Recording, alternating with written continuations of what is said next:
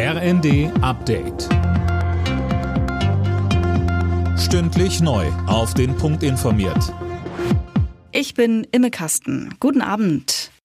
Bei der Weltklimakonferenz in Dubai hat Kanzler Scholz den Startschuss für den Klimaclub gegeben, ein Zusammenschluss von über 30 Staaten, die beim Klimaschutz vorangehen wollen. Ihr Ziel ist eine kohlenstofffreie Industrie und sie wollen Wachstum und Emissionen entkoppeln. Scholz sagt, es sind viele Länder auch aus dem globalen Süden dabei. Für mich ein Zeichen, dass es ein großes, breites Interesse gibt, auf diese Art und Weise etwas für Klimaschutz zu tun und dafür zu sorgen, dass wir mit guten wirtschaftlichen Perspektiven, aber ohne das Klima zu schädigen, auf diesem Planeten gemeinsam leben können. Nach dem Ende der einwöchigen Feuerpause im Nahen Osten liefern sich die israelische Armee und die Hamas-Terroristen wieder heftige Kämpfe. Israel hat nach eigenen Angaben mehr als 200 Terrorziele im Gazastreifen bombardiert.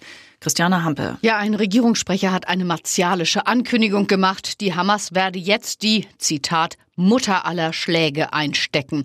Er macht die Terrororganisation dafür verantwortlich, dass die Waffenruhe nicht weiter verlängert wurde.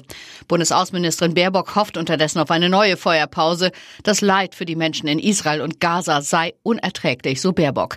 Und das UN-Kinderhilfswerk UNICEF warnt vor einem Gemetzel in Gaza. Die Bundesnetzagentur will an den Strompreisen drehen, konkret an den Netzentgelten. Denn aktuell sind die da, wo viel Wind- und Sonnenstrom produziert wird, besonders hoch. Die Behörde plant, diese Regionen zu entlasten und die Kosten auf alle umzulegen.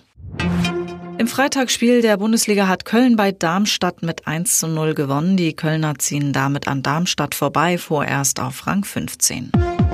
Alle Nachrichten auf rnd.de